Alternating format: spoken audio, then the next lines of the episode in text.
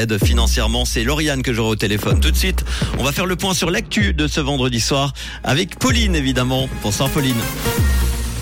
Bonsoir à tous. Les prix de rachat du photovoltaïque varient du simple au triple en Suisse.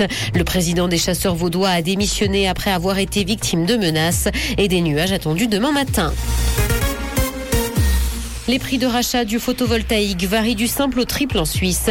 La rentabilité du photovoltaïque sur le toit dépend donc fortement de la rétribution locale du courant solaire et du prix de l'électricité. De nombreux opérateurs payent trop peu, ce qui freine donc l'expansion du photovoltaïque. C'est ce que montre une étude publiée par l'école polytechnique fédérale de Zurich. Ces installations jouent pourtant un rôle crucial puisqu'elles représentent 42% du potentiel sur les toits des habitations. Le président des chasseurs vaudois a démissionné après avoir été victime de menaces. Le coprésident des chasseurs du canton a donc donné sa démission avec effet immédiat en cause des menaces de mort et des actes de vandalisme dont il est victime depuis plusieurs semaines. Six plaintes pénales ont été déposées auprès de la police vaudoise qui a de son côté ouvert une enquête. Pour lui, les menaces reçues sont liées à sa qualité de garde-faune auxiliaire. Dans le canton de Vaud, les salaires des apprentis et stagiaires de l'État seront indexés. Le Conseil d'État vaudois a pris cette décision. Les salaires des personnels concernés seront indexés rétroactivement au 1er janvier 2023 à 1,4%. Le Conseil d'État a par ailleurs décidé de leur octroyer la prime pour vie chère. Cette prime est de 0,8% du salaire de base brute réalisé en 2022.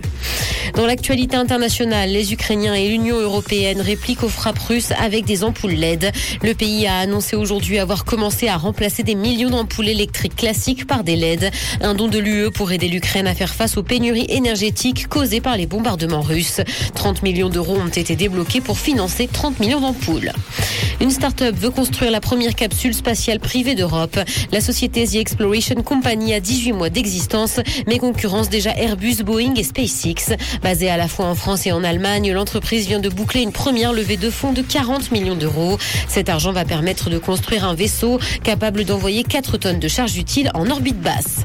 Un acteur de danse avec les loups a été inculpé pour abus sexuels. Nathan Chasing Horse, qui jouait un jeune Sioux dans le film, aurait agressé des jeunes filles autochtones et serait à la tête d'une secte. La police de Las Vegas a fait une descente à son domicile cette semaine et l'a arrêté. Des armes à feu mais également des drogues ont été trouvées dans sa demeure. Il avait été banni de sa réserve en 2015 dans le Montana.